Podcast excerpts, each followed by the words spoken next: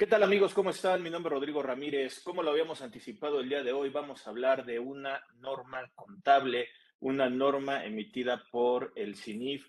Estas normas que en México las tenemos ya con un marco conceptual a partir del año 2006 y que en el transcurso de todas las funciones que ha hecho el CINIF a través del tiempo, eh, tenemos ahí eh, que han incorporado diferentes normas y la que vamos a estar platicando el día de hoy hace referencia al estado de flujos de efectivo. Y para esto, bueno, pues el día de hoy tenemos un gran amigo, un gran especialista en la norma eh, contable que nos va a hablar justamente sobre este tema de la NIF, C, perdón, es la NIF B2, el estado de flujos de efectivo, y ahorita haré la presentación correspondiente. Eh, antes de, de, de, hacerle de, presentar a nuestro invitado, pues bueno, hacerle las recomendaciones que normalmente hago al inicio del programa. Los comentarios pónganlo en la parte de abajo y a su oportunidad los estaremos contestando.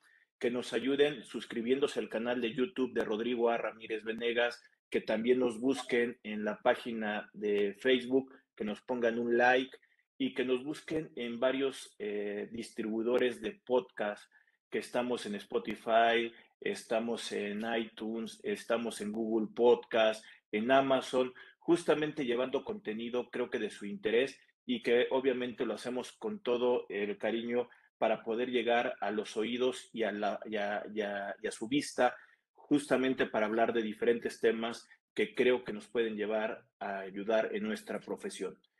Y ahora sí, pues bueno, como les comentaba, el día de hoy tenemos un gran amigo, Em, él es contador público certificado, contador público del Politécnico Nacional, eh, certificado en la certificación general del Instituto Mexicano de Contadores Públicos y también tiene la, certificación en disciplinas en contabilidad.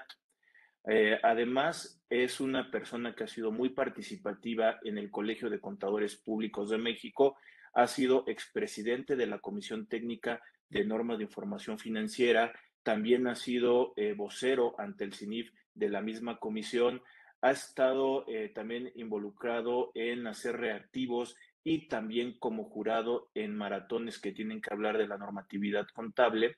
Eh, es un apasionado de las normas y también es un profesor del área de diplomados, justamente también hablando de la normatividad contable. Por eso el día de hoy me acerco con él para poder este, hablar eh, también es socio eh, de Rodríguez Rosales y Asociados SC y él es Mario Alberto Rodríguez Rosales. ¿Qué tal? Buenas tardes, Mario, ¿cómo estás? Hola, Rodrigo, buenas tardes. Aquí con el gusto de estar con ustedes. Oye, Mario, un poquito esta eh, convocatoria que hacíamos para esta plática y que tiene que ver justamente con este estado de flujos de efectivo. No sé si concuerdas que mm, tal vez ahí afuera eh, em, un, emprendimiento, un emprendedor, las entidades económicas, eh, principalmente pymes medianas hacia abajo, este estado de flujos de efectivo creo que le da mucho, mucha información, pero allá afuera realmente este emprendedor, este empresario, estas empresas no le hacen mucho caso. Realmente nos basamos principalmente en dos estados financieros. Entonces, como un poquito ese antecedente, lo primero que, te haría la pregunta es, mm, como antecedente, ¿qué son los estados financieros? ¿Cuáles son los que nos piden? ¿Qué, pudiéramos tener ese vínculo por ahí? Sí, sí, muy bien.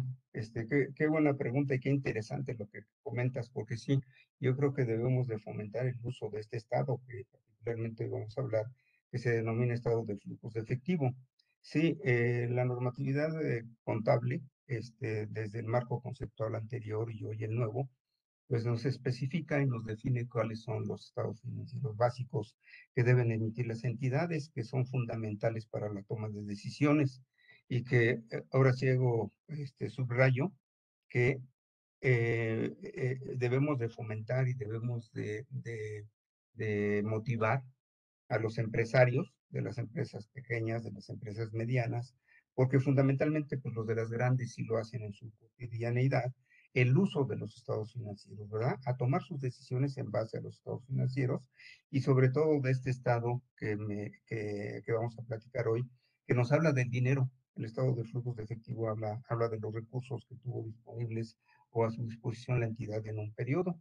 Entonces, el propio marco conceptual, como te comentaba, en su capítulo 30, que se refiere a los objetivos de los estados financieros, nos define cuáles son los estados financieros básicos, elementales para la toma de decisiones, que es el balance general, que también se le conoce como estado de posición financiera y o estado de situación financiera. Los tres nombres son, son válidos.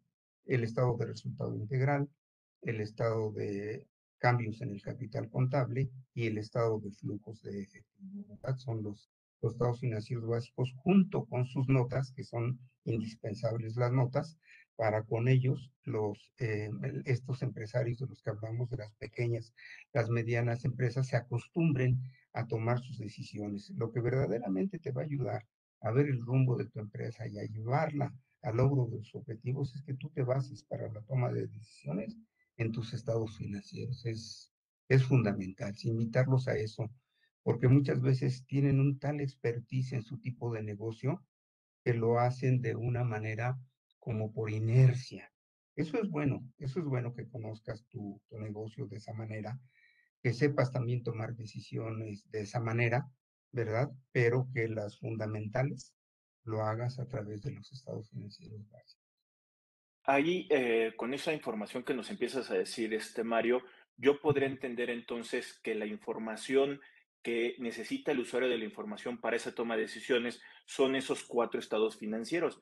Pero hay que recordar que realmente hay más estados financieros que pueden ser el estado de costos de producción, el estado de costos de lo vendido, que ya, ya van a una contabilidad analítica y con un enfoque, obviamente, para poder ayudar al usuario de la información.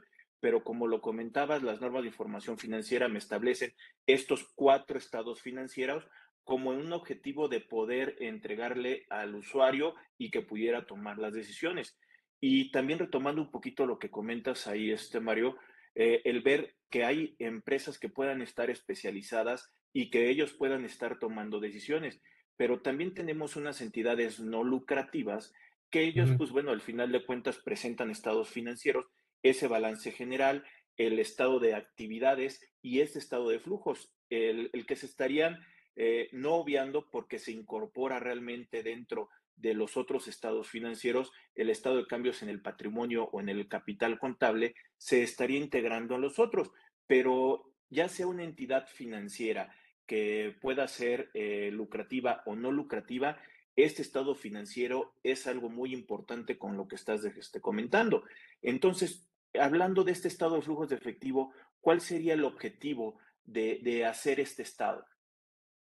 Sí, este, eh, eh, fundamentalmente, y como lo dices, también es, le es aplicable a las no lucrativas.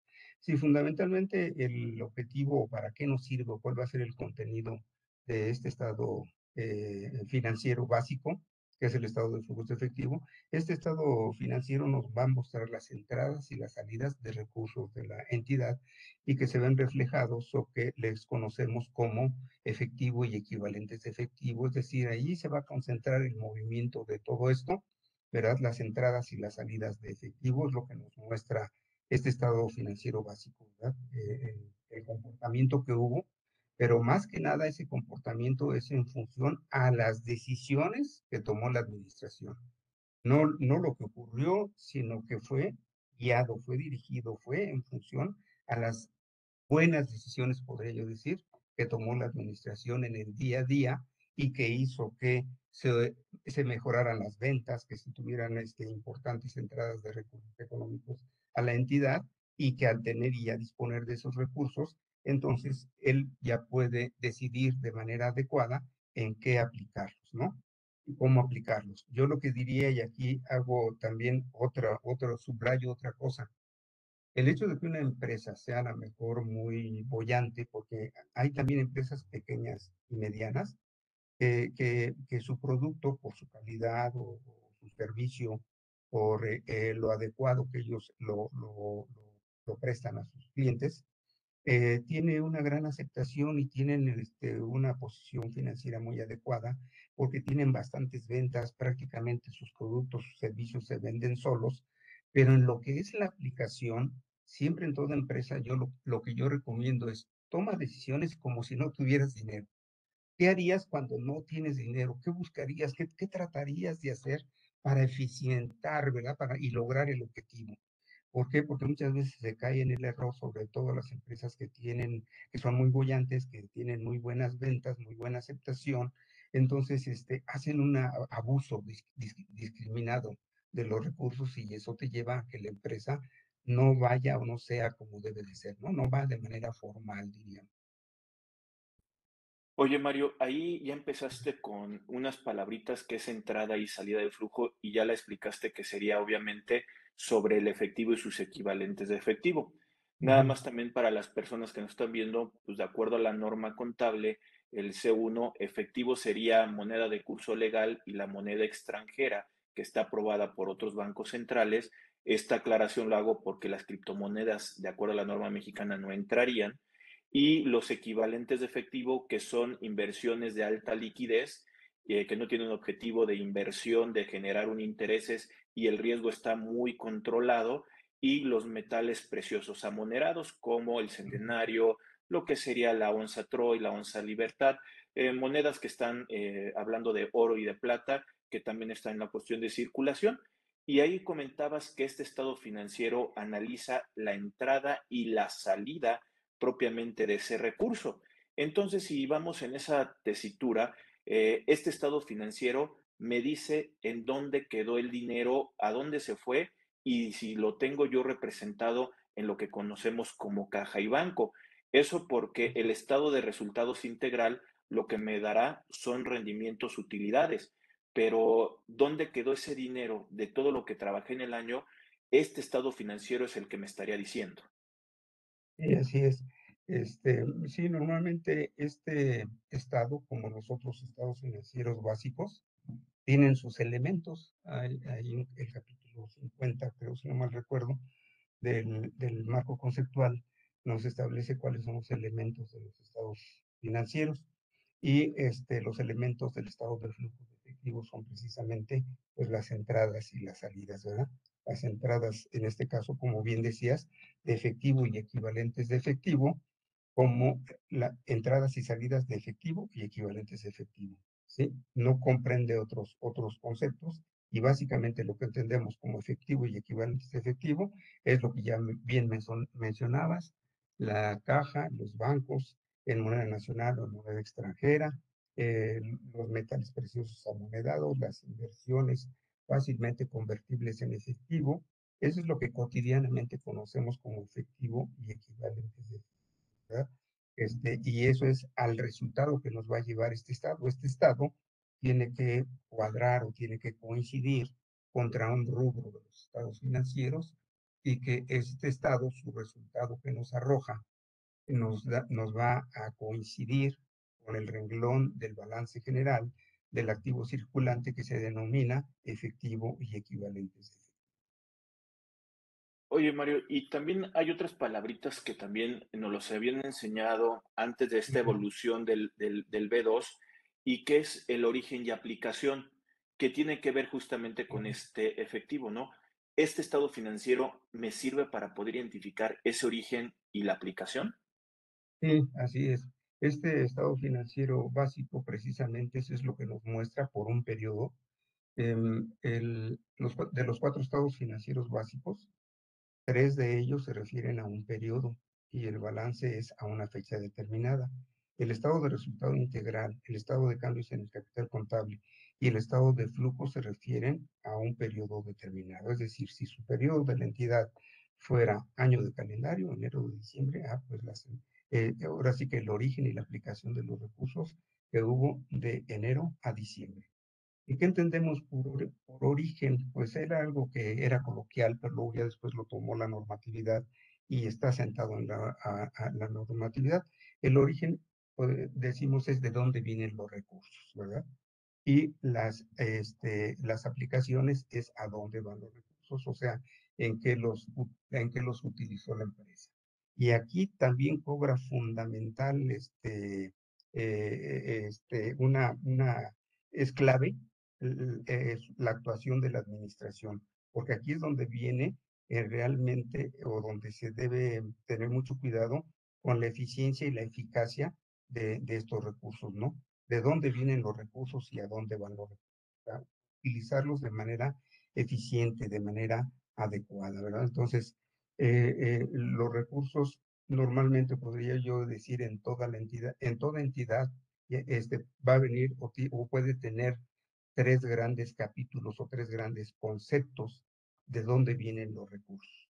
Una empresa cuando, cuando nace, cuando se constituye, pues va a tener aportación de capital, o sea, una sociedad mercantil.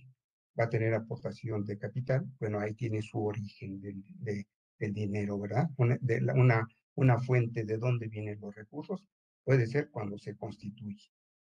Y en un momento dado, en, su, en el futuro, pueden hacer también los, señores accionistas nuevas aportaciones. Otra fuente u otra, otra, otro lugar de donde puede obtener recursos la entidad es de su operación, de su actividad preponderante, que es la más natural, es la más normal. Eh, eh, ahora sí que los recursos, ya una vez puesta en marcha la empresa, lo normal es que provengan de su actividad preponderante y eso lo vamos a ver reflejados en el estado de resultado integral. Esa es la, la otra fuente. Y, y, una tercera fuente es que hay ocasiones en que las empresas pueden tener recursos, eh, perdón, proyectos importantes y esos proyectos muchas veces no es suficiente con el dinero que ingresa de la operación, no es suficiente con el dinero que pudieran llegar a aportar con nuevas, eh, nuevas aportaciones los señores accionistas y se puede recurrir al financiamiento, porque voy a tener otra nueva planta en otro estado de la República, o a tener plantas en, en el extranjero. Entonces ahí ya muchas veces te vas a lo que es el financiamiento, ¿no? Entonces sí, eh, otra tercera fuente sería obtener recursos de, de terceros, ¿verdad? Eh, un, un, financiamiento, un contrato formal, ¿verdad?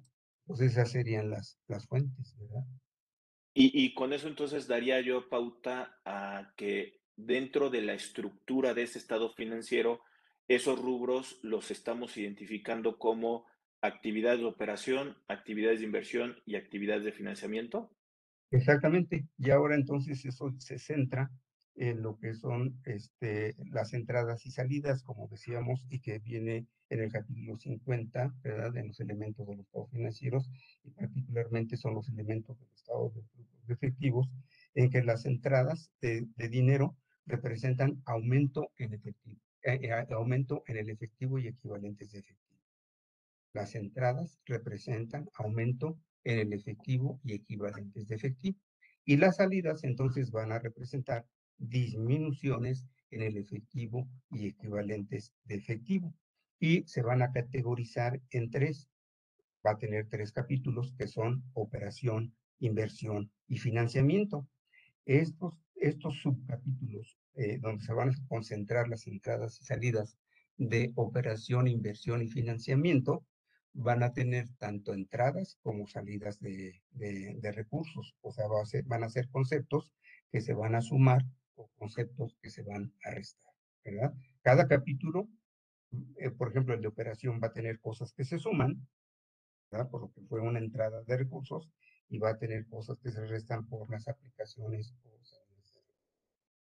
Entonces, cada capítulo va a tener cosas que se suman y cosas que se restan cuando eh, ya decidiste aplicarlo o utilizarlo. Son las salidas de, efectivo y van a estar en esos tres capítulos. Cada uno de los capítulos, el de operación, el de, el de inversión y el de financiamiento, va a tener conceptos que van a ser este, entradas y conceptos que van a ser salida y va a tener su suma algebraica cada concepto, la operación, cuánto me da su, su comportamiento neto en el periodo. El de inversión igual, va a tener cosas que se suman y se restan y va a tener su comportamiento neto de ese capítulo, así como el de financiamiento va a tener entradas y salidas, su neto de ese capítulo y lo que me sobre de los tres en un momento dado ya representa el efectivo o lo que resulte más bien de la suma algebraica de los tres ya va a representar el efectivo que me sobró del periodo, ¿verdad? En el periodo cuánto me sobró efectivo o que me haya hecho falta, ¿verdad? Tal vez me hizo falta y tuve que echar mano, mano del saldo inicial del efectivo y equivalentes de efectivo del periodo anterior. Y, y, también ahorita con este comentario que nos estás diciendo, Mario, yo entendería también, y es importante para las personas que nos vean, que no solamente las entradas y salidas van a representar un efecto positivo o negativo, hablando de que está saliendo mucho dinero. Puede salir el dinero para pagarle a mis proveedores o a mis acreedores y es algo, es algo bueno porque puedo estar pagando menos intereses. O puede ser que salga de mi banco o de mis efectivos, de equivalente de efectivo, para comprarme una maquinaria o para poder hacer una inversión que me va a generar un rendimiento. Entonces, este tipo de, de estado financiero, las salidas no son malas y también no todas las entradas son buenas. Hay que ver por qué razón y justamente creo que es el objetivo de este estado financiero. Así, y es lo más importante y lo más delicado, lo que debemos de dominar para poder hacer correctamente nuestro estado de efectivo. Entonces, como decíamos, eh, las entradas y, y, salidas de efectivo se van a clasificar en tres subcapítulos, por decirlo de alguna manera, o en tres apartados operación, inversión y financiamiento. Lo importante es saber qué es lo que va o qué clasificamos o qué incluimos en operación, qué incluimos en inversión y qué incluimos en financiamiento. O sea, tener este, el dominio de lo que nos establece la normatividad para saber qué es lo que se va a, a incorporar o a categorizar en cada uno de los capítulos. Por ejemplo, en el de la operación, en el, de la operación nos dice la norma de información financiera que eh, es el que, o son aquellos que se refieren a la actividad preponderante o a la principal fuente de ingresos de la entidad. Entonces, todo lo que sea relativo a lo que, a lo que se dedica la entidad, a su operación, va a ir en este primer capítulo de, de operación. Y digamos, yo lo ampliaría un poquito más es de la operación o indirectamente o indirecto con la operación. Por ejemplo, de la operación podremos decir si es una empresa que vende bienes y servicios o que fabrica bienes y servicios para venderlos, ah, pues va a comprar materia prima o va a comprar mercancías.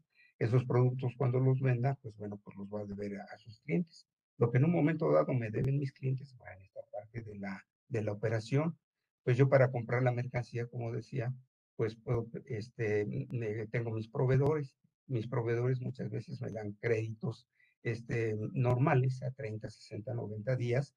Este, eso no va en el capítulo de la inversión, sino es esto, va en la operación porque es una práctica muy cotidiana, muy normal, y esto va dentro de operación. Entonces, lo que yo le compro a proveedores de esta manera, dado con una factura, ¿verdad? Que no tengo un, un, un contrato digamos, este, como fuera con una institución de crédito, sino una operación, digamos, normal, lo, que se hace en la cotidianidad por operaciones con mis proveedores que me venden la mercancía, es parte de la operación. Indirecto podría ser los impuestos que se causan, los impuestos que yo tendría que pagar. Indirecto podría ser préstamos que yo le haga a mis empleados, porque aunque no me constituye para ellos, pero se presenta la situación de que yo le puedo presentar, prestar este, eh, le puedo hacer préstamos a mis empleados, ¿verdad? Le puedo hacer préstamos a terceras personas, le puedo hacer préstamos a partes relacionadas, ¿verdad? Si eso es y se refiere a la operación o es indirecto o derivado de la operación, va en operación. Y después viene lo que es inversión. En el caso de la inversión, pues aquí tendríamos que recordar, antes de hablar de esto, tener presente lo que la normatividad contable nos define como un activo, que es un activo. Un activo sabemos que es un derecho o es un bien que es propiedad de la empresa, pero que esos bienes los tiene la empresa o invierte la empresa en esos bienes con la finalidad de que esos eh, bienes o que esos activos le generen recursos económicos a la empresa, o sea, que van a fluir recursos económicos hacia la empresa.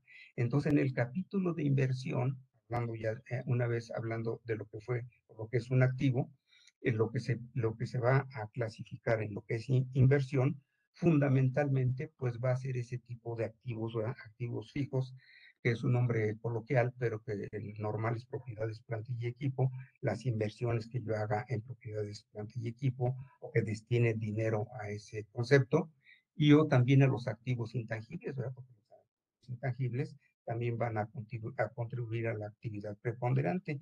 Entonces, en inversión va fundamentalmente este destino recursos a ese tipo de cosas. Como decíamos, va a haber cosas que se suman cosas que se restan, cuando yo venda un activo, eh, por alguna X razón que no es lo normal que yo venda un activo, pues eso va a representar una entrada de dinero. Cuando yo compro un activo, me va a representar una salida de dinero. Y eso es lo que va en inversión. Y luego después, pues viene el financiamiento. Decíamos yo, les decía yo, perdón, que muchas veces las empresas no es suficiente con lo que obtienen de su operación o con, en un momento dado, las aportaciones de los señores accionistas. Entonces, muchas veces acurren a financiamientos, ¿no? Ya sea este, en un momento dado que emitan pasivos o al mercado de pasivos o al mercado de capitales que emitan capital. Entonces ellos este, en un momento dado pues, pueden obtener financiamiento ¿verdad? De diversas maneras, ya sea si lo hacen de esa manera que sea pública o de una manera sencilla, hablando de las pequeñas y medianas que hablábamos, eh, de ese tipo de entidades de esos tamaños, ah, pues pueden tener un crédito, normal con una, con una institución, ¿verdad? Que les dé un crédito para un determinado proyecto. Entonces, este, esos, esos, esos créditos que me dan las empresas para esos proyectos este, van en la parte de financiamiento, ¿no? Entonces, cuando una entidad hablábamos de cosas que se suman, cosas que se restan.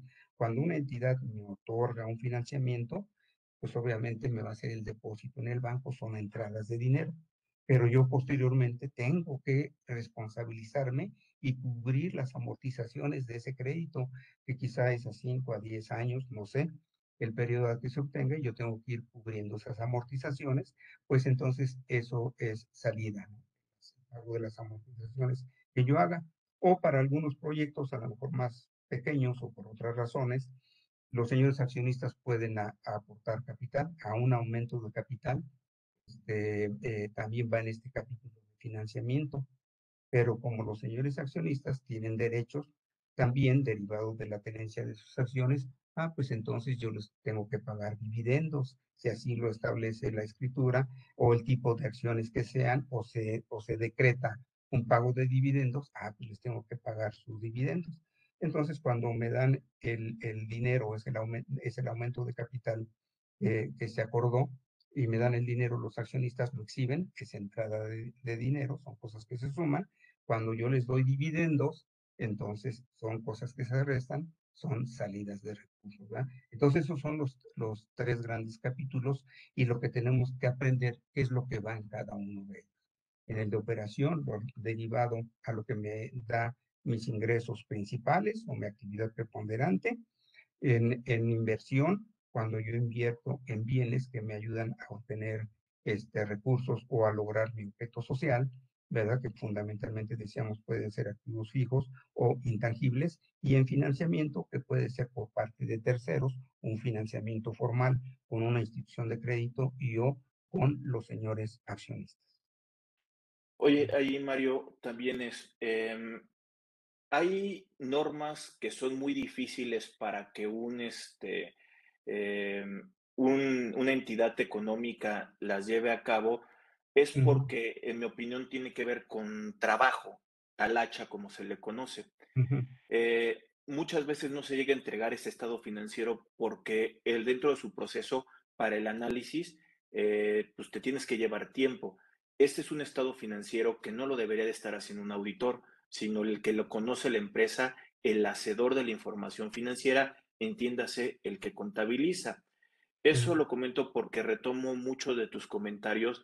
Eh, si yo comparo un estado financiero al inicio y al final, el saldo, la diferencia entre los movimientos que pueden estar ahí haciendo, me puede traer eh, datos netos y realmente no puedo yo revisar si hay entradas y salidas.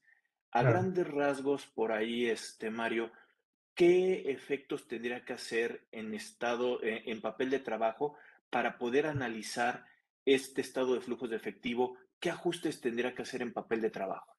Esta, esta pregunta es muy importante también y muy bonita, ¿no? Este, este comentario que tú me haces, este cuestionamiento. Este, sí, e, esa es la pasión de, nosotros los contadores cuando hacemos los estados de flujos de efectivo. Sí, el, eh, el, papel de trabajo que se hace sobre todo con el método o para el método indirecto, este, incluye lo que le llamamos los ajustes o las eliminaciones. Pues este estado de, de flujos de efectivo, como su nombre lo dice, habla estrictamente de movimientos de la, em, que hizo la empresa que representan o salidas de dinero o representan entradas de dinero. Muchas de, las, de los registros contables que hace la entidad no este, representan necesariamente una salida o una entrada de dinero. ¿Esto por qué? Porque los estados financieros se hacen en base a lo devengado y porque también se hacen en base a lo que es tomando eh, en cuenta la sustancia económica, pero fundamentalmente porque lo, hace, se hacen en base a lo devengado. Entonces, los estados financieros se hacen todos, o la contabilidad y los estados financieros se hacen en base a lo devengado. Entonces, cuando es así, se deben de distinguir dos momentos, ¿no? Para hablando de flujo. Devengado es cuando yo concerto una operación, cuando la ve y se va a llevar a cabo, independientemente de esta, cuando se cobre o cuando se vaya a pagar. Entonces, devengado es decir, cuando yo, es cuando yo voy a incorporar una operación en los estados financieros. Porque ya la pacté, ya la acordé. Entonces, ese es el devengado. Otro momento es cuando yo lo cobro, cuando yo lo tengo que pagar, que se llama realización. Entonces, este estado de flujos de efectivo me lleva necesariamente a identificar, a mostrar, como decíamos al, al inicio, el comportamiento de los movimientos de entrada y de salida del efectivo. O sea, este va a hablar de efectivo, este estado financiero habla de efectivo. Entonces yo tengo que distinguir y anotar o dejar con claridad cuáles son los movimientos que me representaron entradas y salidas de efectivo, por lo cual debo de eliminar o debo de, de, este, de anular o de neutralizar, sería más bien la palabra, aquellas, aquellos conceptos que no representan entrada o salida de dinero. También por otra razón, la otra razón es que la contabilidad, como sabemos, no es una ciencia, es una técnica y que, los, y que eh, no son exactos, ¿verdad? Como no fuera exacto, pues no es una ciencia, no sería algo, digamos, este, científico o matemático, sino que la contabilidad incluye determinadas cosas que necesariamente no es el importe exacto por el cual van a terminar finalmente esas operaciones, como son las estimaciones y las provisiones contables o algunos otros conceptos que no representan movimiento de dinero, que llamamos virtuales, como es la depreciación y la amortización, y así diversas cosas. Hablando de la realización, sería, por ejemplo, en el caso de, de los intereses o de la moneda extranjera, de los intereses, sería cuáles intereses ya se devengaron y identificar cuáles se devengaron y cuáles se pagaron. Se pudo haber devengado eh, un millón de pesos de intereses pero a lo mejor solo se realizaron 800. ¿Cuáles van a jugar o formar parte de, de este estado? Los 800, lo que verdaderamente representó o una salida de recursos o una entrada de recursos, hablando de intereses ganados o de intereses pagados. Entonces son los que se tienen que identificar y se ponen como ajustes, ¿no? O decimos también nosotros, o juegas con el neto o juegas con los movimientos de una cuenta que es una provisión una estimación o una provisión. Una provisión tiene un saldo inicial, tiene incrementos, tiene aplicaciones, una de pasivo, tiene incrementos, tiene aplicaciones y va a tener su saldo final. Si tú quieres que te cheque tu estado, juegas con el neto, con la variación de la provisión, o juegas con los movimientos. En estos casos que estamos hablando, debes jugar con los movimientos. E, es decir, el incremento a la provisión se debe de nulificar. ¿verdad? ¿Por qué? Porque no representa entrada o salida de dinero. Pero cuando tú cumples con un compromiso, como por ejemplo los del D3, de beneficios a los empleados, y le haces un pago a un, a un trabajador, ah, pues ya hubo una salida de recursos, ese sí juega, y es, es una salida. Entonces jugaríamos mejor con los movimientos para que esté más claro y, y, y, y, y no cheque, ¿no? Entonces esos ajustes son que yo, por ejemplo, neutralizo el incremento de la estimación. La estimación jugó restando en el estado de resultado integral. Cargué a un gasto, restando, ¿verdad? Entonces, para neutralizarla y me quede información que solo habla de dinero, pues yo la tengo que sumar en el estado de flujos de efectivo y entonces ya se neutraliza. Un, un más, perdón, un menos con un más de la a lo mejor cargué un millón y medio de, de la estimación y este, lo tengo que sumar ahora un millón y medio y así la neutralizo, ¿verdad? Entonces son con los aspectos que debemos de tener cuidado. Lo mismo va a pasar con los impuestos a la utilidad. El impuesto sobre la renta juega un, eh, o tiene un rol muy semejante a esto que acabamos de hablar. El año pasado nosotros provisionamos el ISR del año pasado y lo pagamos en este. El impuesto de este año va a representar una salida de dinero, ese jugaría, jugaría como una salida de dinero restando. Pero el que provisioné de este año lo tengo que neutralizar, lo tengo que eliminar. Si en el estado de resultado integral jugó restando, acá juega sumando y se neutraliza. Entonces así, de esa manera lo tenemos que ir haciendo. Debemos de tener cuidado. Esta pregunta es muy importante porque aquí nos conlleva al conocimiento de la entidad y a lo primero que decías tú también que comentabas acertadamente, ¿quién va a ser bien y mejor los estados financieros? ¿Quiénes deben ser los hacedores de los estados financieros? La administración de la empresa, no los auditores, porque la administración de la empresa conoce muy bien todo esto y ellos pueden identificar muy bien este tipo de partidas y los auditores no. Las que por en un momento dado su experiencia, su dominio en un determinado giro su dominio en un determinado giro se los permita, ah, pues bueno, lo, lo vas a poder este, lograr. Pero el que conoce bien la empresa y, te vas, y vas a saber de la existencia de todo esto, es el empleado, es la administración de la empresa. ¿Verdad? Oye, Mario, y, y, también para aprovechar, ahorita en, eh, que estabas explicando estos ajustes, eh, mencionaste una forma de presentación de los estados financieros de este estado de flujos de efectivo. Eh, ¿Cuáles son los métodos de presentación de este estado financiero? Ah, muy bien. Sí, este estado, este, el estado, perdón, el ANIF eh, B2, estado de flujos de efectivo, nos indica que hay dos métodos, el método directo y el método indirecto. El método directo, para los apasionados de la normatividad, es el mejor, porque es el más exacto, porque es el que se determina, si es un procedimiento similar al del IVA, para determinarlo, ¿verdad? Determinas así entradas y salidas para en un momento dado, en base a flujo, como se dice en el IVA, este, determinas tus entradas y salidas por cada renglón de los estados financieros, cada renglón del estado de resultado integral y cada renglón del balance general, excepto el efectivo y equivalentes de efectivo, que es el resultado al que vamos a llegar en este estado, en la estructura del estado de, de, flujos de efectivo, vamos a llegar a lo que es el efectivo y equivalentes de efectivo, pero en el más exacto, el, el, el super confiable es el directo, porque sigue ese camino. ¿Cómo se determina? Por ejemplo, eh, eh, veamos dos casos. En el caso del, eh, empezamos a revisar el estado de resultado integral, las ventas.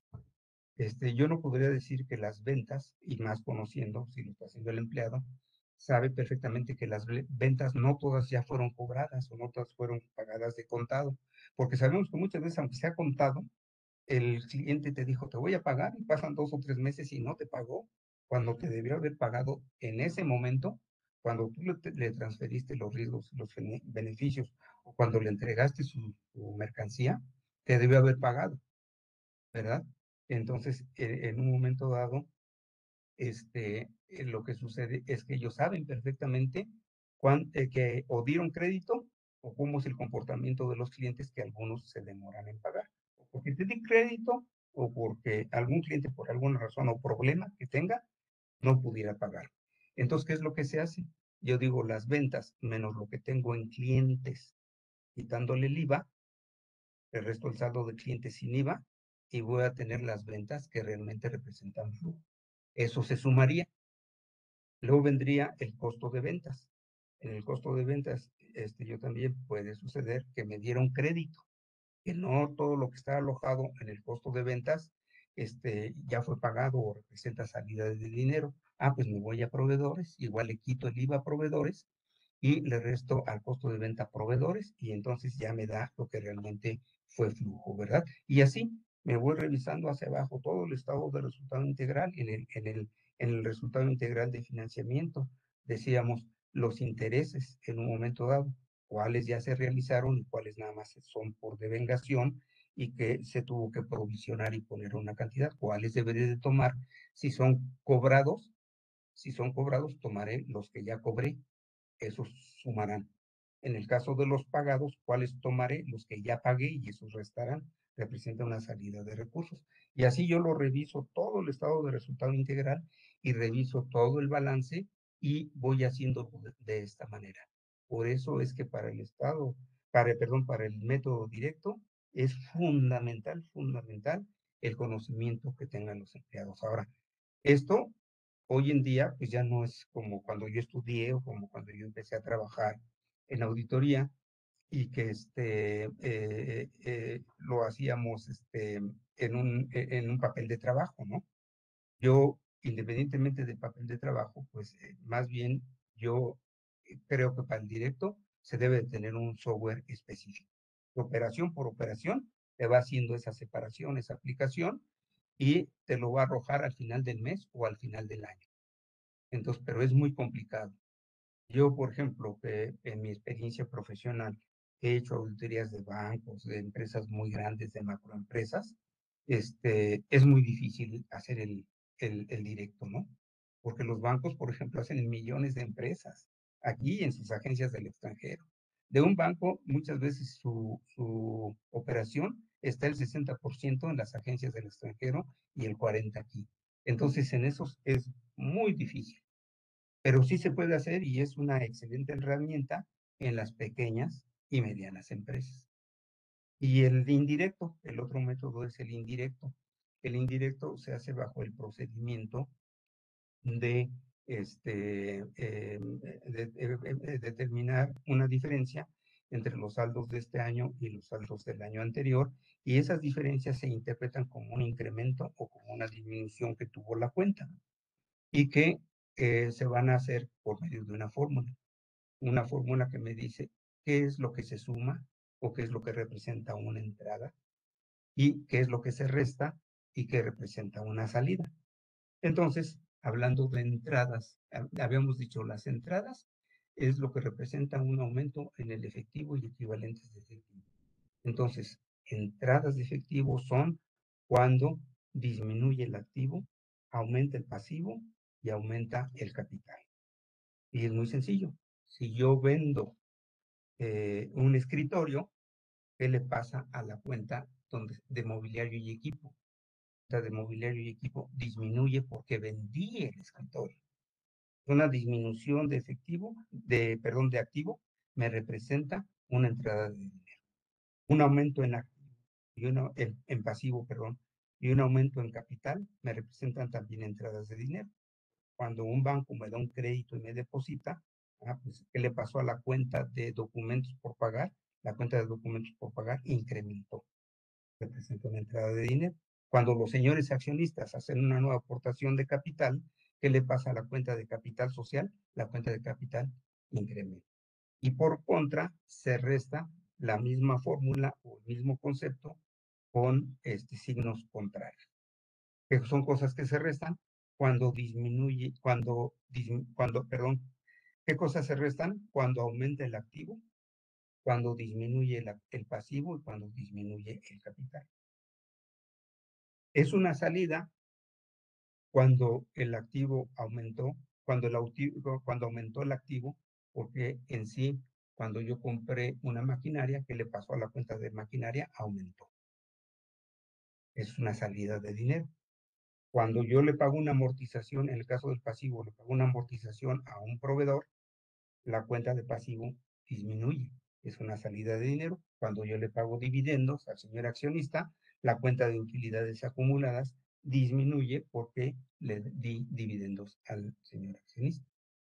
¿Verdad? Entonces es la, la manera como se lleva a cabo este comportamiento del método indirecto y es el más adecuado. El método indirecto se parte de la utilidad o pérdida del ejercicio, ¿verdad?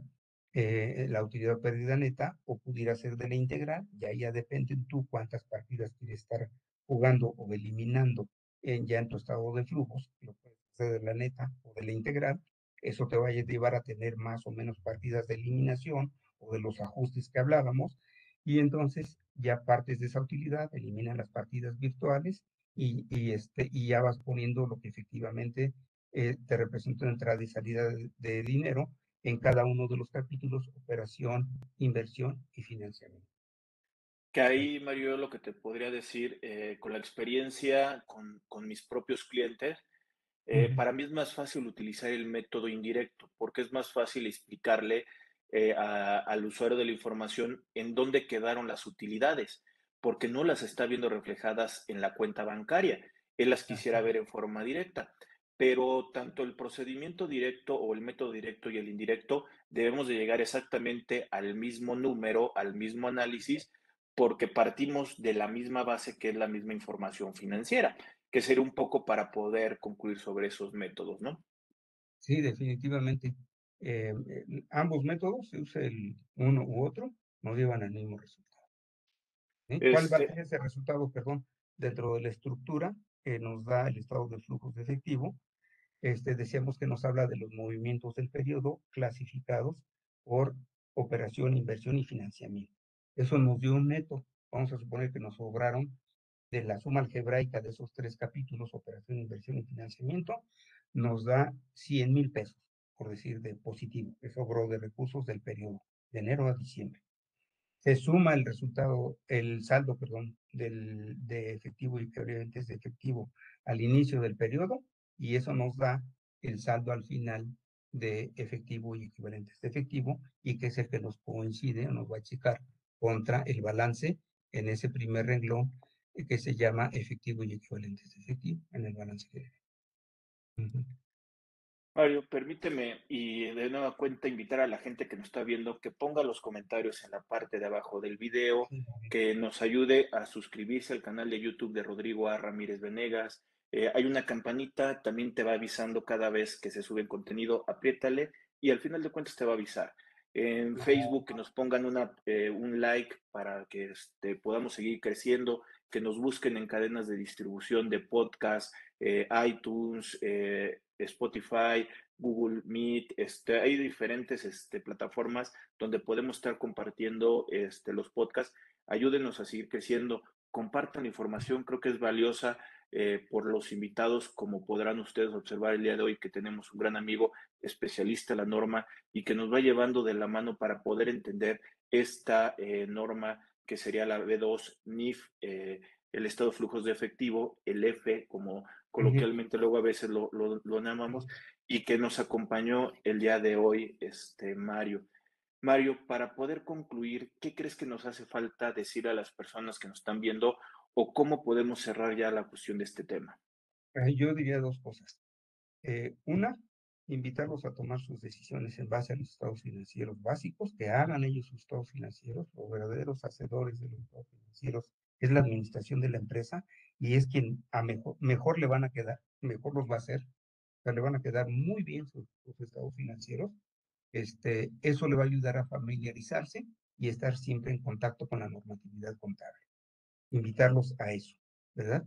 Y que hagan este reporte este, el estado de flujos de efectivo es muy útil porque, como les comentaba yo, habla de dinero y entonces no nos quedemos en lo que nos da el balance y el estado de resultado integral, sino que este reporte que nos habla de dinero, del dinero, de los recursos que tuvo a su disposición durante un periodo la entidad y que nos va a reflejar muy bien y que nos va a dar información confiable porque está hecho, por decir, basado en una técnica contable y en un procedimiento matemático que hace que necesariamente eh, nos dé los importes eh, adecuados en cada uno de los capítulos y que por como prueba debemos de llegar al efectivo y equivalentes efectivo al final del periodo, es un documento confiable y que les va a ayudar a, a mejorar sus decisiones o a tomar buenas decisiones. Invitarlos a que se acostumbren a utilizar los estados unidos.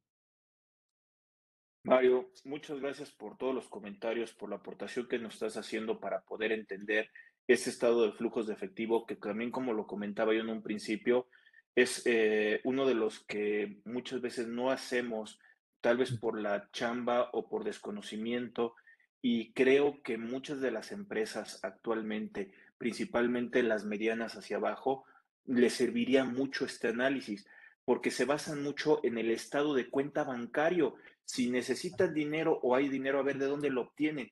Este, este estado de flujos de efectivo, si me permiten la expresión, es el resumen de todo lo que tú tuviste que hacer en un periodo de tiempo y ahí está tu respuesta.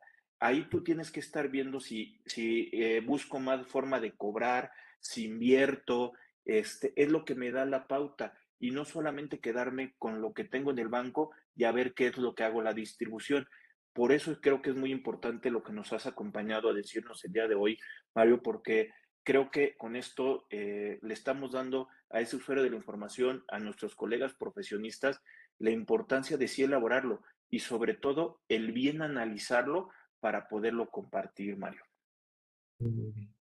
Bueno, eh, ante la distancia, Mario, te doy un fuerte abrazo. Muchas gracias por acompañarnos. Igualmente. El que nos acompañó el día de hoy el contador público certificado, certificado por el Instituto Mexicano de Contadores Públicos, egresado del Politécnico Nacional, también eh, eh, certificación en contabilidad, en disciplinas en contabilidad, también por parte del instituto, fuerte y aparte eh, gran eh, motivador ahí dentro del colegio. Ha estado dentro de algunas comisiones, lo decía, expresidente de la, de, la Comisión Técnica de Norma de Información Financiera, integrante, coordinador de cursos, este, integrante eh, también de, de, la comisión con el, la CONIF del instituto y también del CINIF como el órgano regulador de las normas de información financiera, gran especialista, gran ser humano y sobre todo un gran amigo. Mario, muchas gracias por acompañarnos el día de hoy. Muy gentil, gracias. A las personas que nos están viendo, les vuelvo, suscríbanse, compartan. Estamos en contacto. Saludos. Bye.